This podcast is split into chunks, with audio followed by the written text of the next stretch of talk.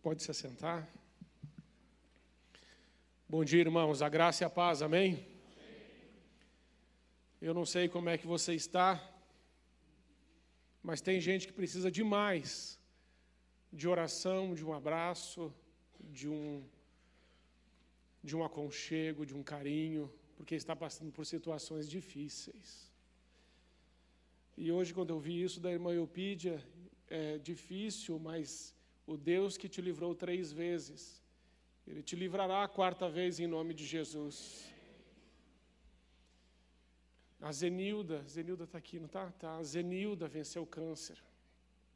E eu, Deus colocou isso no meu coração de orar, antes de eu pregar sobre isso. Câncer parece hoje quase como uma gripe. Toda hora tem pedido de oração. E câncer está aparecendo demais. Mas eu creio num Jesus que tem todo o poder e toda a autoridade. Eu creio que o sangue de Jesus e naquela cruz ele levou nossas enfermidades, nossas dores, nossos pecados, mas ele levou as nossas enfermidades. E nós precisamos orar e declarar que essas enfermidades, em nome de Jesus, elas serão levadas à cruz. Por isso eu quero chamar a Zenilda para orar aqui, a irmã Eupídia, e eu quero chamar você que está com câncer, para que você venha aqui, porque elas vão orar por você. Aqui mesmo, aqui embaixo, elas vão te abraçar e orar por você. Você recebeu esse diagnóstico. Pastor, eu estou com um diagnóstico, e o meu diagnóstico não é bom, e o meu coração está sangrando, eu estou sofrendo.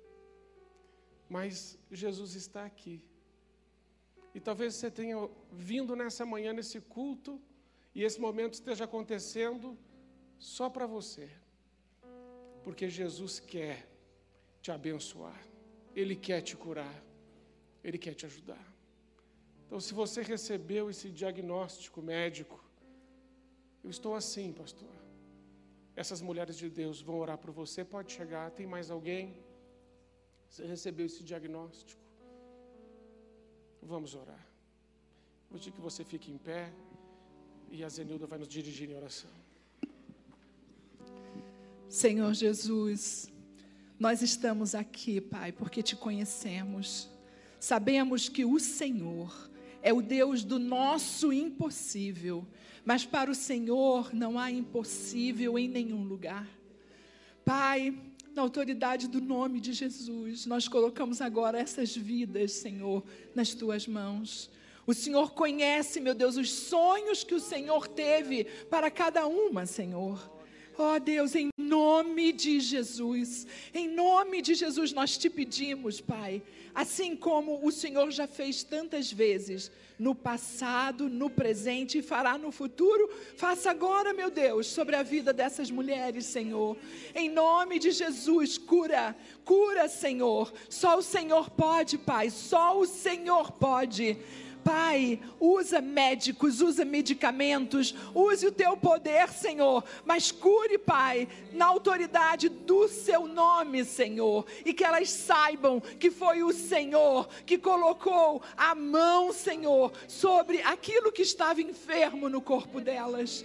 Senhor, nós te pedimos agora pela Voelpídia, Pai, em nome de Jesus, assim como o Senhor já fez três vezes na vida dela, ela vai testemunhar da quarta vez que o Senhor fará, Pai. Em nome de Jesus nós te pedimos, vem com a tua mão santa, Senhor, e poderosa e arranca, Senhor, este câncer. Em nome de Jesus da vida dela. Pai, dê a ela, Senhor, uma porção de renovo na tua presença e que ela se sinta, Senhor, amada, Pai, pelo Senhor em nome de Jesus. Senhor, nós colocamos essas mulheres agora na tua cruz. Só o Senhor Jesus pode fazer aquilo que estamos pedindo ao Senhor agora. E nós sabemos e cremos que o Senhor assim o fará.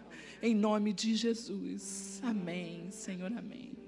Vamos sair daqui assim, eu recebo a cura. Eu recebo a cura. A avó vai orar. Amado Pai, te louvamos pela grandeza do teu poder, pela tua graça, tão abundante, tão preciosa, tão presente. Te louvamos, ó Deus, porque as tuas misericórdias se renovam cada manhã. Amém. E podemos experimentar a realidade dessas misericórdias Amém, tão grandes. Senhor, essas pessoas que chegaram aqui chegaram com o desejo da cura. Amém. E nós clamamos ao Senhor a tua vontade perfeita. Sabemos, Senhor, que tu nunca nos leva por caminhos Amém. que não possas ir conosco. Então temos a certeza da tua preciosa presença. Amém. Senhor, eu não choro de tristeza, mas de alegria, Aleluia.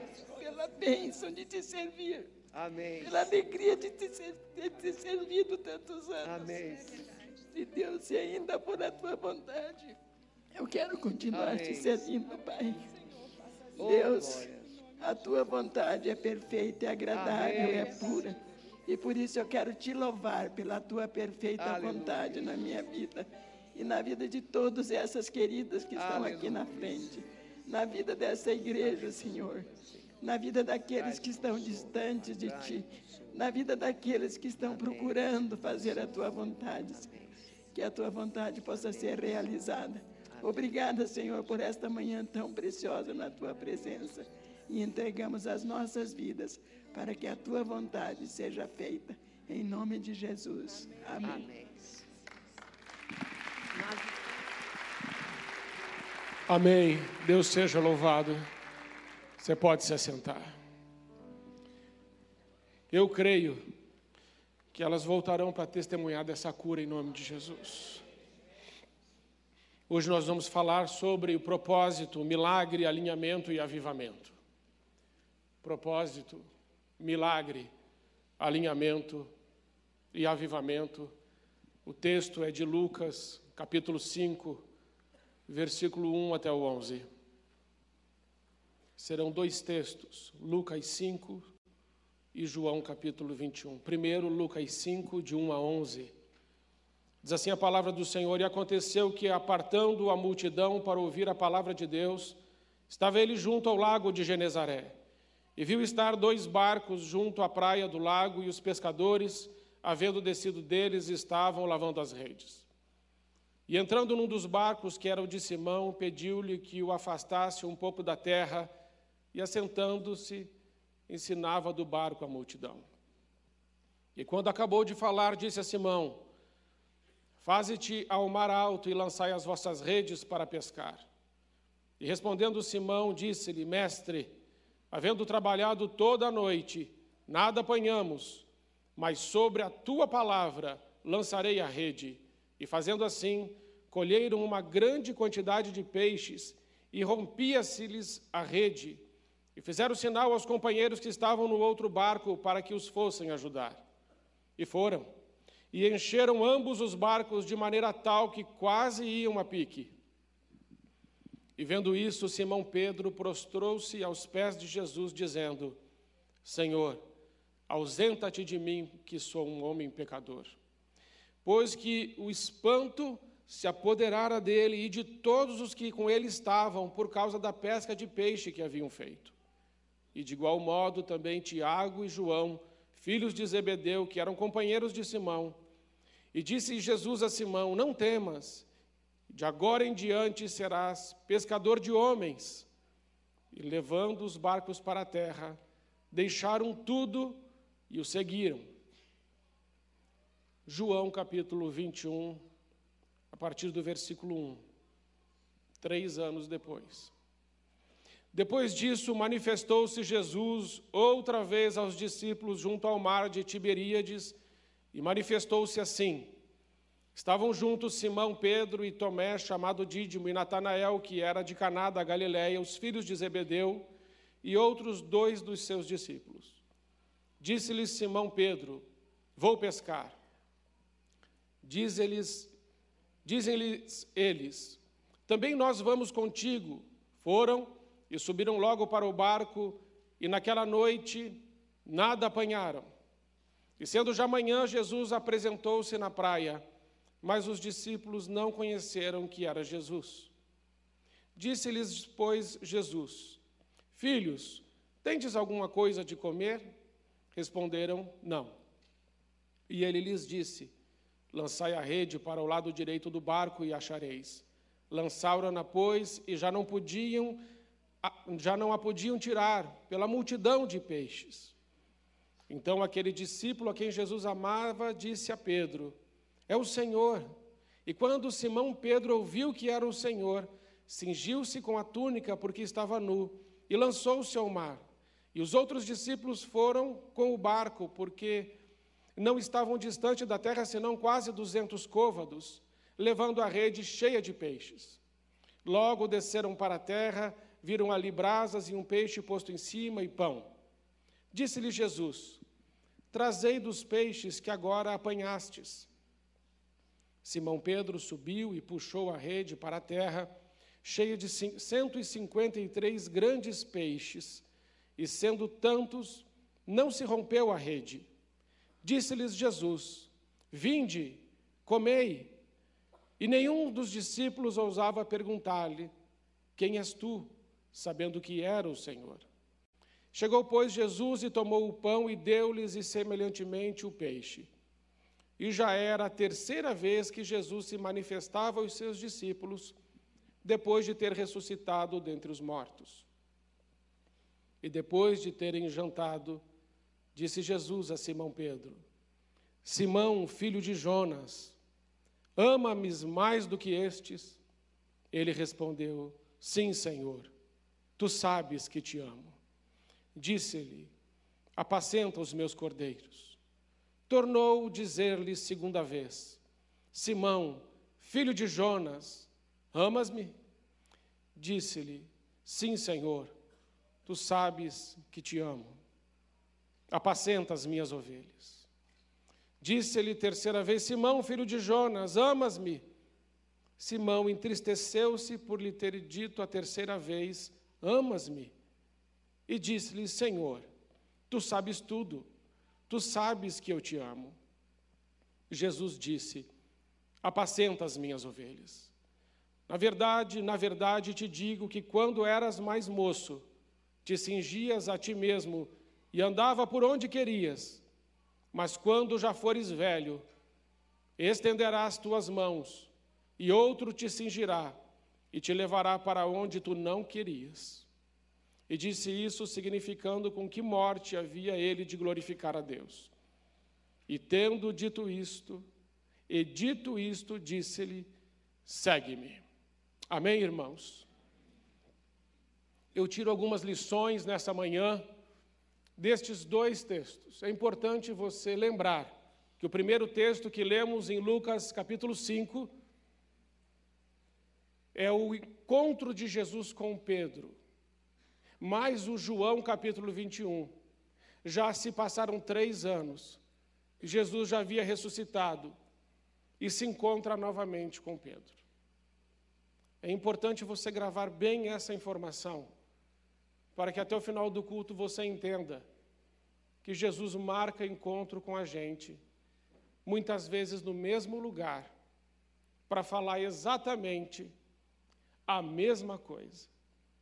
Porque talvez da primeira vez a gente não tenha entendido direito. Amém? Muito bem. A primeira coisa, a primeira lição que eu tiro desse texto está em Lucas capítulo 5, versículo 5, está escrito assim: e respondendo Simão, disse-lhe: Mestre, havendo trabalhado toda a noite, nada apanhamos. A primeira coisa que precisamos entender aqui, irmãos, é que Pedro foi pescar e durante uma noite inteira ele não apanhou nada. Havia uma expectativa no coração de Pedro. Ele não lançou as redes, ele não entrou num barco, ele não passou a noite inteira no mar sem ter a expectativa de voltar para casa com algum resultado. Ele tinha uma expectativa no seu coração. Alguma coisa vai acontecer essa noite, eu preciso de um resultado. Mas o que acontece é que nada acontece. E quando nada acontece, como nós nos comportamos? Aqui a Bíblia fala sobre uma noite inteira. Uma noite não precisa ser só uma noite, uma noite pode ser um período, um tempo, uma situação que você está vivendo. Hoje nós oramos por essa situação do câncer. Mas existem outras situações que você pode estar vivendo. E essa, essa situação já está durando um período de tempo. Algo que você tem uma expectativa que aconteça, mas não acontece. E quando não acontece aquilo que você tem uma expectativa que aconteça, como você reage? Você tem sonhos, você tem planos, você planeja coisas, mas elas não acontecem. Como você lida com a frustração? Como você lida quando recebe de Deus um não? Ou como você lida quando você recebe das circunstâncias não? Como você reage? Nós olhamos nesse texto e vemos Pedro, Tiago e João passando a noite inteira numa expectativa muito grande de que voltariam para casa com alguma coisa, mas voltam para casa com as mãos vazias. Ah, irmãos, a primeira coisa que podemos aprender nesse texto é que logo que as nossas expectativas são frustradas, o que vem em seguida pode ser a murmuração, a reclamação. E a gente diz assim: Deus abençoa o barco do vizinho, mas e o meu barco? Deus dá peixe para o cara que está lá na empresa, ele foi promovido, saiu com um peixão no bolso, e eu com esse lambarizinho que está quase morrendo. E você começa a reclamar e reclamar, e ainda pode dizer assim: eu dizimo, eu oferto, vou em vigília, às vezes vou até no culto de libertação. Mas cadê meu peixe? Senhor, cadê o meu peixe? Esse podia ser o título desse sermão. Graças a Deus não é. Mas muitas vezes você pode dizer: Senhor, cadê o meu? Onde está o resultado do meu trabalho? Onde está o resultado das minhas orações? Onde está o resultado da minha angústia? Eu estou te buscando, eu estou te adorando, eu estou me prostrando na Sua presença. Onde está o resultado? O resultado não veio, mas é muito interessante olhar o texto. E o texto vai dizer logo no versículo 1 que após uma noite inteira de fracasso, de derrota, sem resultado, Pedro poderia muito bem ter voltado para sua casa e ter dito assim à sua esposa: Mulher, trabalhei a noite inteira, estou muito cansado. Faz agora aí para mim um mingauzinho, faz um chazinho e me agrade bastante, que eu estou meio nervoso, que a coisa não aconteceu. Tranque as crianças no quarto, que eu não quero barulho, que eu passei a noite inteira acordada trabalhando e ainda estou voltando para casa duro, nem dinheiro para comprar um pãozinho. Então, não mexe comigo. Estou meio de mau humor. Pedro poderia fazer isso? É claro que ele poderia fazer. E ele teria até uma boa justificativa para voltar para casa reclamando. Mas ao invés de Pedro voltar para casa reclamando, o versículo vai dizer que Pedro estava fazendo o que, irmãos? Pedro estava lavando as redes. Após um dia de derrota, uma noite de fracasso, um período na nossa vida que as coisas não acontecem, nós podemos ter duas opções. A primeira opção é voltar para casa e dizer: nada funciona, as coisas não dão certo para mim. Isso que eu estou fazendo, esse trabalho que estou realizando, não é para mim, eu vou desistir de tudo. Agora eu vou ficar deprimido, frustrado. Agora eu vou achar um psicólogo que cobre uma consulta barata, porque nem dinheiro eu tenho para pagar, para ver se alguém me ouve e ouve as minhas reclamações. Isso ajuda alguma coisa, irmãos? Isso não ajuda em nada. Então Pedro tem uma atitude linda. Depois de um dia de fracasso, de derrota, de um período infértil, onde nada acontece, ele vai lavar as redes. Lavar as redes significa eu estou preparando para o dia seguinte, eu estou me preparando porque agora, na próxima noite, o peixe vai vir. Eu estou me preparando porque eu acredito que alguma coisa ainda vai acontecer. Pedro é um homem determinado, um homem focado, um homem forte. E eu acho isso maravilhoso nesse texto. Que ele não recua, ele não se acovarda, ele não se intimida, ele não desiste. Mas ele vai lavar as suas redes, está no versículo 1.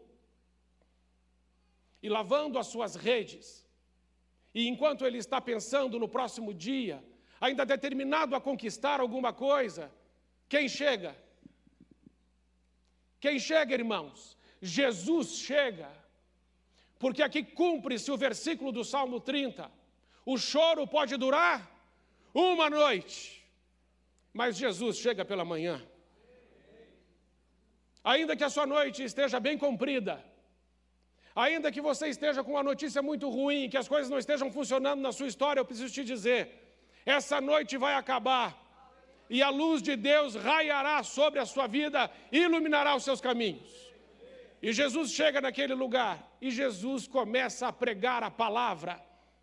Assim como nessa noite, nessa manhã você está ouvindo a palavra, durante a noite que você está vivendo na sua vida, você ouve a palavra de Deus.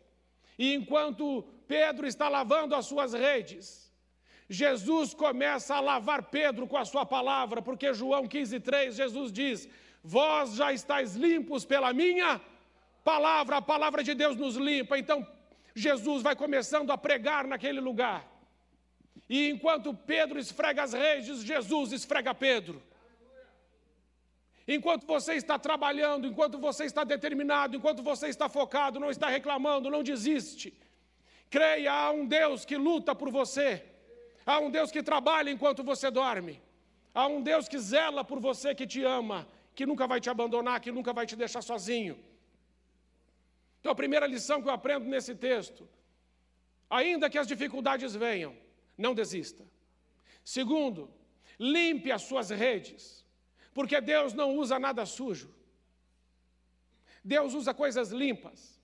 As redes são um negócio de Pedro. Pedro está limpando aquilo com aquilo que ele ganha vida, ele está limpando aquilo. Precisamos limpar aquilo que Deus coloca nas suas mãos, nas minhas mãos, para glorificar o nome de Jesus. Mas ainda tem mais, enquanto Jesus está falando, Pedro está sendo limpo. Mas não é só isso. A Bíblia diz em Romanos 10, 17: a fé vem, a fé vem pelo ouvir e ouvir a palavra de Deus, enquanto Pedro está ali limpando as redes. Jesus está limpando Pedro, mas Jesus não está só limpando Pedro com a sua palavra. Jesus também está provocando no coração de Pedro, ou criando no ambiente de Pedro uma atmosfera de milagres. Porque daqui a pouco nós lemos no texto que Jesus fará um grande milagre na vida deste apóstolo. Mas como? Preparando o coração de Pedro para que ele receba o milagre. Então Jesus usa o negócio de Pedro. Ele entra dentro do barco de Pedro. O barco de Pedro é o negócio dele. E quando Jesus escolhe o negócio de Pedro, você precisa entender que Jesus está cumprindo um propósito. Albert Einstein diz: Deus não joga dados. Não há acaso, irmãos. Foi planejado por Deus. Tinha dois barcos naquela, naquela praia. E Jesus escolheu o barco de Pedro, porque Jesus tem um propósito para a vida dele. Jesus, você lembra quando você se encontrou com Jesus ou quando Jesus te encontrou? Há um propósito para a sua vida. E quando nós encontramos Jesus ou Jesus nos encontra, esse propósito começa a acontecer. Quando Paulo cai do cavalo indo para a estrada, indo pela estrada de Damasco, o propósito se encontra com ele, Paulo tem sua vida transformada. Quando Moisés encontra o Senhor Deus naquela sarça, o propósito de Deus o encontra e a sua vida já não é mais a mesma. Todos os homens e mulheres que têm o um encontro com Deus, suas vidas não são mais as mesmas e não é mais para ficar no mesmo lugar. Então, no versículo 5, Jesus diz: Pedro, Vamos para mais, mais para fundo, vamos para o alto mar. E Pedro diz assim: Mestre, nós tentamos fazer isso a noite inteira, mas nós não conseguimos apanhar nada. Mas sobre essa tua palavra, eu lançarei as redes. Existe uma palavra de Deus para a sua vida, sobre a sua vida. E você precisa crer que Deus fala contigo, que Deus te ama que Ele tem um propósito para a sua vida e você precisa crer na palavra de Deus. Enquanto você está ouvindo essa palavra, eu creio que Deus está preparando o seu coração para fazer alguma coisa. Porque Jesus não foi entrando logo no barco e fazendo o milagre, Jesus primeiro pregou, ele anunciou o evangelho e Pedro estava ouvindo. Depois ele sobe no barco de Pedro, usa o barco como púlpito e a água como veículo da sua voz e anuncia o evangelho através do negócio de Pedro. E somente depois ele diz: Pedro, agora vamos mais para o fundo. Você precisa ir mais fundo com Jesus. Você precisa mergulhar nas águas do Espírito. Você precisa crer que Deus tem uma palavra para a sua vida e que a palavra de Deus não cai. Ele não é homem para que minta, nem filho de homem para que se arrependa. Se ele prometeu, ele vai cumprir. 1 Reis 8,56 diz que nenhuma das boas promessas que Deus fez a Moisés, nenhuma delas caíram. Isaías 55, 10 e 11 diz que assim como a chuva e a neve descem do céu e para lá não tornam, antes de fecundar a terra, dá semente ao semeador e pão que come, assim é a minha palavra, diz o Senhor, ela não voltará para mim vazia, antes ela fará tudo o que me apraz, e ela prosperará em tudo que a enviei. Existe uma palavra de Deus na sua vida, que ela fecunde o seu coração, que ela brote e que ela dê muito fruto para a glória de Deus. Então Pedro diz assim: Senhor, nós já tentamos a noite inteira, Senhor. E ele chama Jesus de Senhor, de mestre, melhor. Uma aplicação melhor que me veio à mente agora. Uma aplicação melhor, versículo 5, Pedro diz assim: Mestre, está escrito, mestre, nada apanhamos. Quando chamamos Jesus de mestre, quando ouvimos Jesus, ouvimos a Sua palavra, sabemos que Jesus tem uma boa didática, é um grande pregador, que quando Jesus fala, até o mais simples entende. E Pedro havia acabado de ouvir Jesus falar, então ele diz assim: Mestre, e chama Jesus de mestre. Mas o versículo 8, como ele chama Jesus? No versículo 8, ele não chama Jesus de mestre, no versículo 8, ele chama Jesus de Senhor. E há uma distância entre mestre e Senhor. Mestre é aquele que ensina, Senhor é aquele que faz. Nós não podemos ter Jesus somente como mestre das nossas vidas, mas precisamos tê-lo como Senhor da nossa vida, porque quando Jesus vem para a nossa vida num relacionamento íntimo e verdadeiro, nós não queremos um Jesus só mestre, nós queremos um Jesus que é Senhor sobre o câncer, nós queremos um, Jesus que é Senhor sobre o nosso casamento, sobre os nossos filhos, sobre o nosso trabalho, sobre a nossa história, um Jesus que vem, que lança uma palavra de vida e que muda o ambiente em que estamos e a nossa realidade. Precisamos crer num Jesus que é muito mais que Senhor, que Mestre, que Ele é Senhor, Todo-Poderoso, Governador, Sustentador de todas as coisas, o nosso Deus, o Alfa e o Ômega, o primeiro e o último, o Todo-Poderoso. Mas, irmãos, esse texto vai nos ensinando que Pedro começa a ter então um relacionamento ali com Jesus.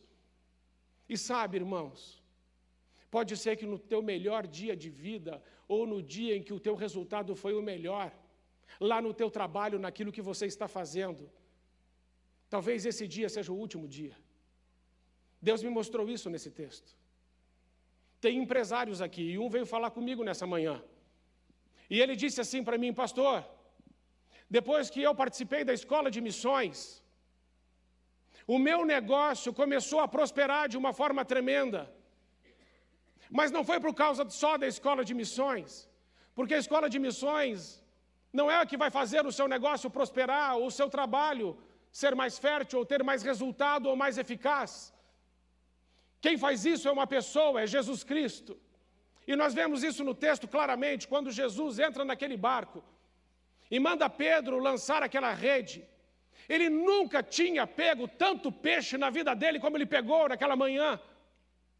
Irmãos, não foi suficiente o barco dele, ele teve que chamar o barco de outro. E quase que os dois barcos afundaram de tanto peixe que tinha. Eu quero dizer a você que quando você convida Jesus para entrar no seu negócio, na sua empresa, no seu trabalho, isso pode acontecer. Porque aonde Jesus entra, aquilo se torna um lugar santo, ele santifica o lugar com a sua presença. Mas é muito interessante, irmãos, porque eu, quando me converti, Logo eu pedi a Deus, Senhor, quando eu for ser um pastor, não me deixe ser um pastor daqueles que nada deu certo na vida dele, que ele foi um fracasso em todas as áreas. Daí ele fala assim: É, acho que você pastor. Olha que miserável. Vai fazer outra coisa, já que não deu certo em nada. Sei lá. Vai pescar. O pastor mandou. E eu falei para Deus: Senhor, eu não quero isso. Eu quero que o Senhor me honre, que o Senhor me ajude, e depois que eu estiver bem, se o Senhor tiver isso realmente para a minha vida, então amém. Então me tornarei um pastor. Como isso se aplica a esse texto?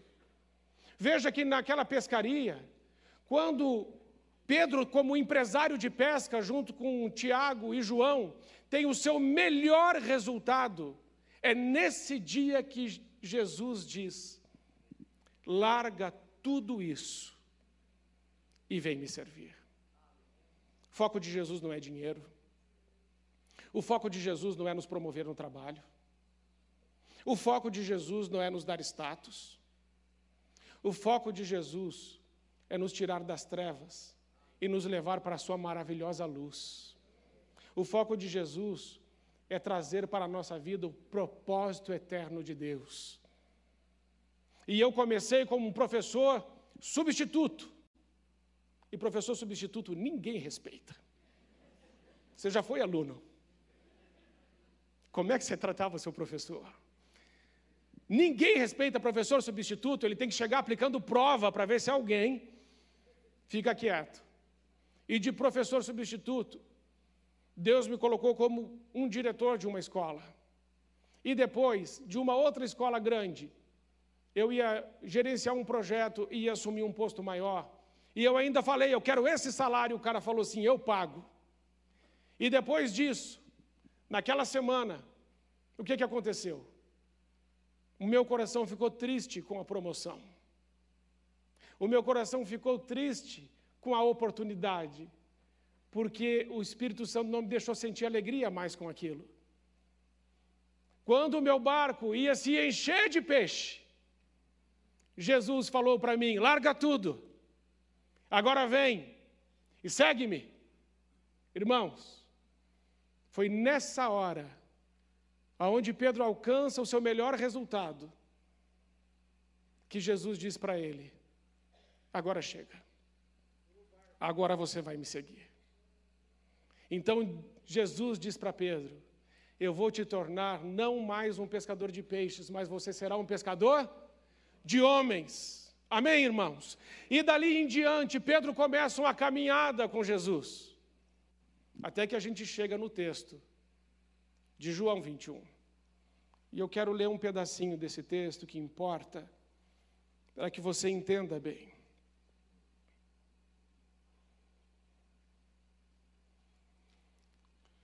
João 21, versículo 3: Disse-lhe Simão Pedro: Vou pescar. Dizem-lhe eles: Também nós vamos contigo. Foram e subiram logo para o barco, e naquela noite nada apanharam. Mas em Lucas 5, Jesus disse: Não temas, de agora em diante serás pescador de homens. Mas João 21, Pedro está dizendo: Vou pescar. Irmãos, o que aconteceu entre Lucas 5 e João 21? O que aconteceu depois de um encontro com Jesus maravilhoso, onde Jesus fez uma obra tremenda, um milagre sem igual? uma pesca maravilhosa, de onde Pedro deixa de chamá-lo mestre e passa a chamá-lo Senhor, para este momento em João 21, onde Pedro decide voltar ao lugar que nunca deveria voltar, ter voltado, que era o lugar de onde Jesus o tirou. O que houve nesses três anos? O que aconteceu? Quais episódios? Eu quero destacar um episódio, que está em Lucas 22, 54 a 61. Então, prendendo, levaram e o puseram em casa do sumo sacerdote. E Pedro o seguia de longe. E havendo e havendo-se acendido fogo no meio do pátio, estando todos sentados, assentou-se Pedro entre eles. E como certa criada, vendo estar assentado ao fogo, pusesse os olhos nele e disse: Este também estava com ele, porém ele negou, dizendo: Mulher, não o conheço.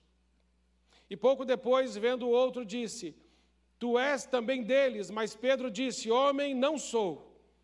E passada quase uma hora, o outro afirmava, dizendo: Também este verdadeiramente estava com ele, pois também é galileu. E Pedro disse: Homem, não sei o que dizes. E logo estando ele ainda a falar, cantou o galo. E virando-se, o Senhor olhou para Pedro, e Pedro lembrou-se da palavra do Senhor, como lhe havia dito: Antes que o galo cante hoje, me negarás três vezes. Lucas 22, 62 diz: Saindo Pedro para fora, chorou amargamente. Irmãos, é aqui, é nesse ponto, onde Satanás consegue roubar o propósito de Deus para a nossa vida. É no ponto aonde nós somos feridos, machucados, ou ferimos ou machucamos alguém. Quando Pedro nega Jesus, os olhos dele se cruzam. E Pedro olha para Jesus e lembra da palavra de Jesus: Olha, você vai me negar. E uma amargura toma conta da alma de Pedro, ele fica angustiado, amargurado, ele fica muito triste. E essa tristeza, esse sentimento, esse pesar, essa dor, essa frustração, essa constatação que o homem é fraco, que o homem é pó, que o homem não consegue, faz com que Pedro desista dos sonhos de Deus para a vida dele, dos propósitos de Deus para a vida dele. Aqui Pedro agora vai enterrar os sonhos de Deus. É nesse momento que muitas vidas paralisam. É exatamente nesse momento que muitas pessoas deixam de sonhar. É nesse momento que muitas pessoas decidem viver uma vida pequena, medíocre, simples. Porque aquele sentimento te aprisionou, aquela situação te roubou alegria, e você começa a ter uma informação errada sobre você mesmo, que você não é quem Deus diz que é. Jesus foi muito claro quando disse: Céus e terras passarão, mas a minha palavra, ela não passará. E Deus já tinha dito, Jesus já tinha dito acerca de Pedro: Você será um pescador de homens, Pedro. Só que Jesus zela pela Sua palavra. E é por isso que nós temos este encontro novamente aonde Jesus vem restaurar o coração de Pedro, realinhar a vida de Pedro, reposicioná-lo espiritualmente. E por isso Jesus pergunta: Pedro, você me ama, você me ama, você me ama. Fazendo Pedro voltar àquele ponto onde ele foi ferido, onde ele foi machucado, onde ele foi destruído, onde ele estava arrasado, ele paralisou ali. Pense bem, Deus tem um propósito para você. E como é que o diabo está agindo para roubar o propósito de Deus na sua vida? Deus tem um chamado para você. Chamado não é só para pastor missionário. Chamado é para todos os filhos de Deus.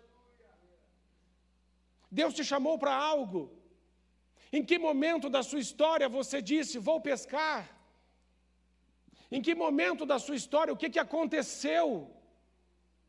que você desistiu dos propósitos de Deus? O que aconteceu que você voltou para aquele mesmo lugar? Por que é que a sua vida está em círculos? Você anda, anda, anda, quando vê, você está de novo naquele mesmo lugar. Quem anda com Deus não volta para o mesmo lugar. Quem anda com Deus atravessa o deserto, cruza o Jordão e entra em Canaã. Você é uma pessoa que anda com Deus. Você acha que Deus se esqueceu realmente de você? Eu acredito que nessa manhã, Jesus está aqui para te dizer: eu já estou com um pão, eu já estou com os peixes.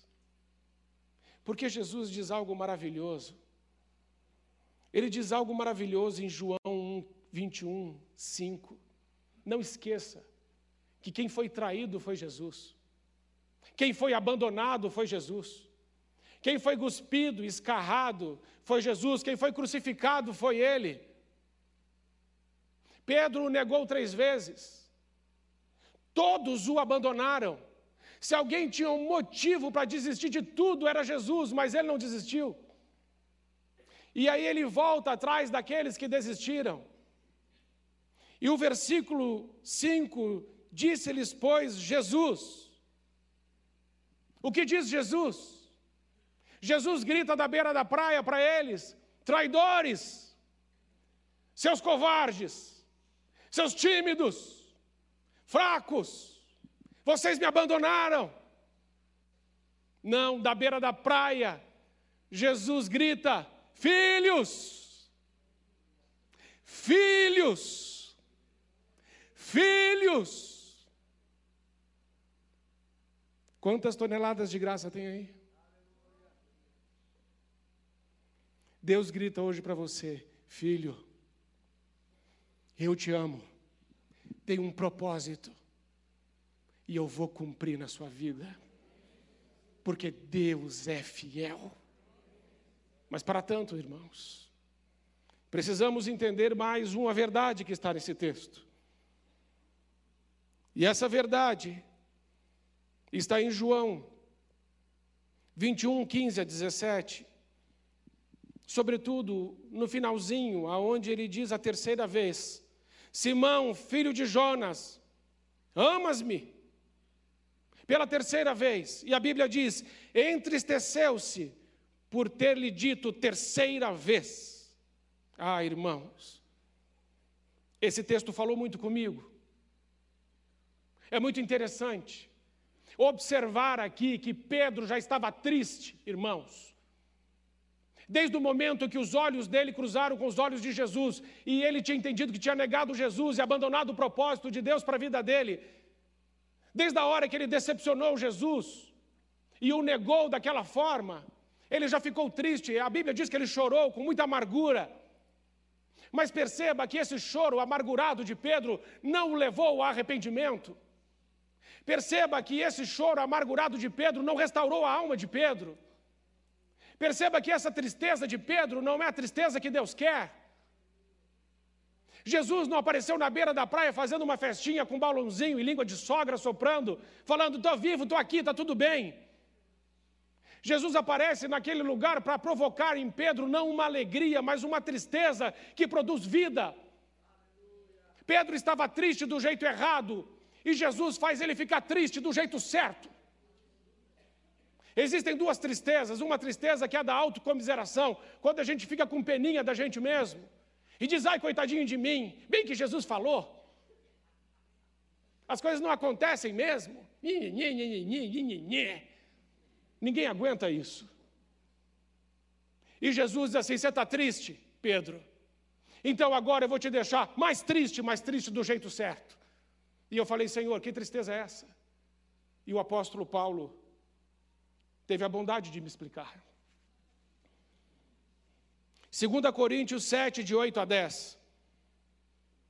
Vocês foram entristecidos, mas porque a tristeza os levou ao arrependimento.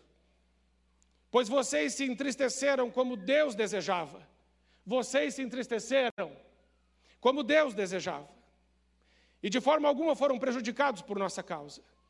A tristeza, segundo Deus, produz um arrependimento que leva à salvação e não ao remorso.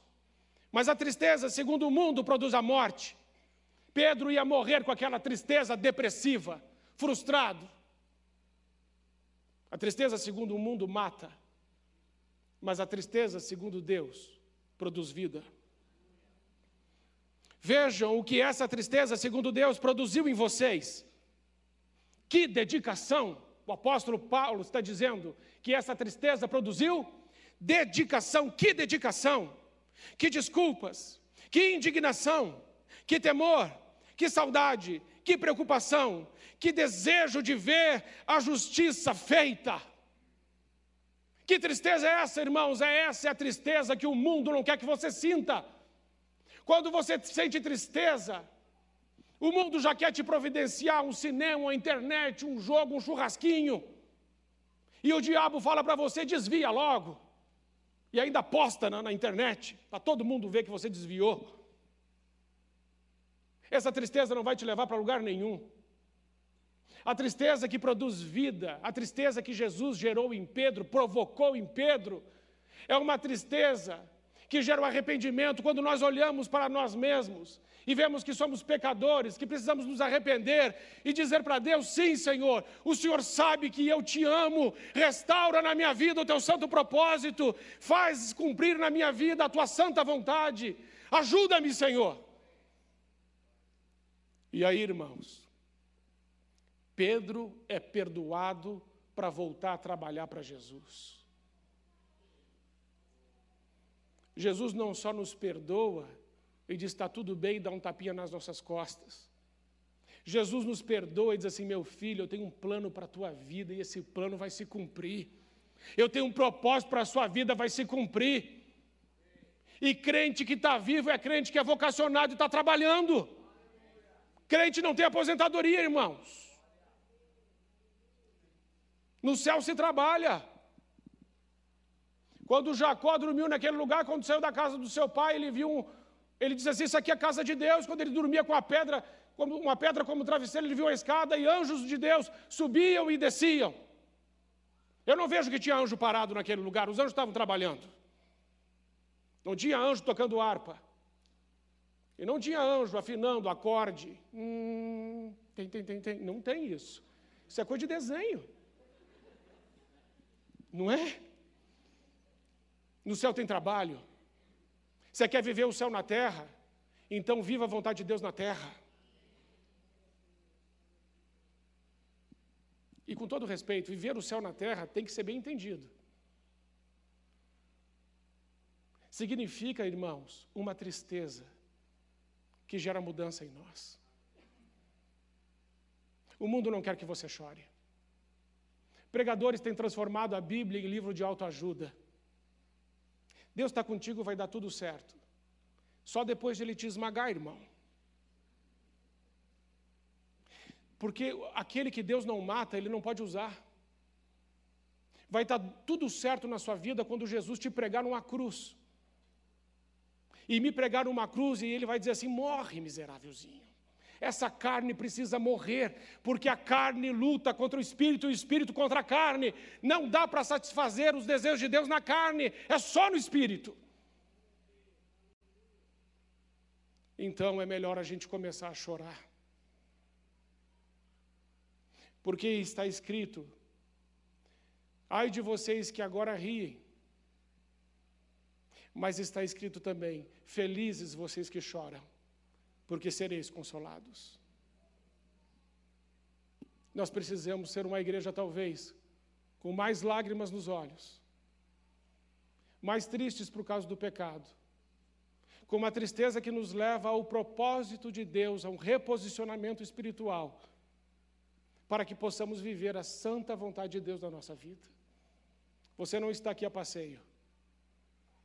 Deus te criou com um plano. Deus te criou com um propósito. Assim como ele fez com Pedro, ele faz com cada um de nós. Três anos depois, ele se encontra com Pedro. E ele coloca Pedro no trilho. Você está no trilho de Deus? Você está vivendo o propósito para o qual Deus te criou? Você está anestesiando a sua consciência com autoajuda, internet, filmes e redes sociais?